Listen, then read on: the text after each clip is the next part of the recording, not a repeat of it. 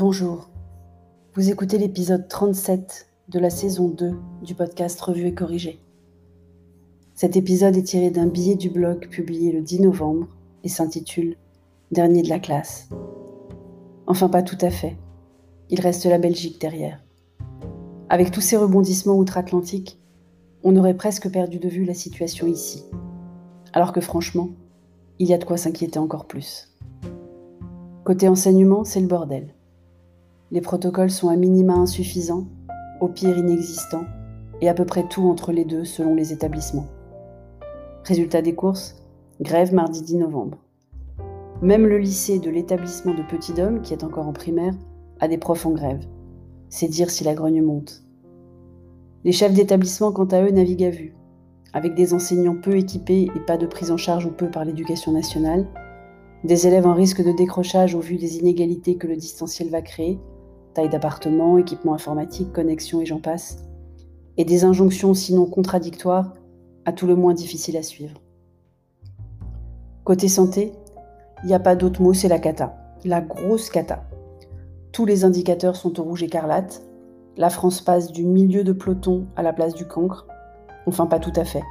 La Belgique fait pire rapporté au nombre de morts par habitant, pour l'instant. Les hôpitaux sont débordés, les soignants exténués, les experts désabusés. On ne sait plus quoi faire, mais on le dit de plus en plus fort. Tout le monde a une opinion.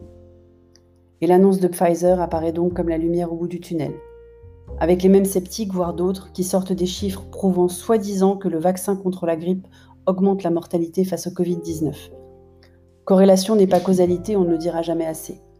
Mais le réel sujet n'est pas tant la crédibilité de l'efficacité du vaccin que la logistique, de sa production d'abord, de sa distribution ensuite, de son administration enfin. Les files d'attente au laboratoire pour les tests ne me rassurent pas sur la capacité de la France à organiser une campagne nationale de vaccination de façon rapide et ordonnée.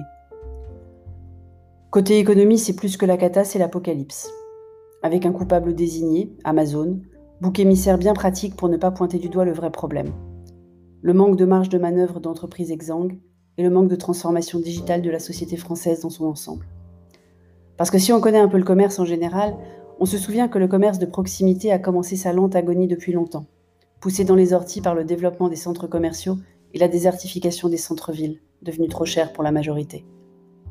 Parce que si on connaît un peu le digital, on est conscient que la France est à la traîne sur un grand nombre d'aspects, de la fracture numérique des territoires au manque d'éducation sur le sujet.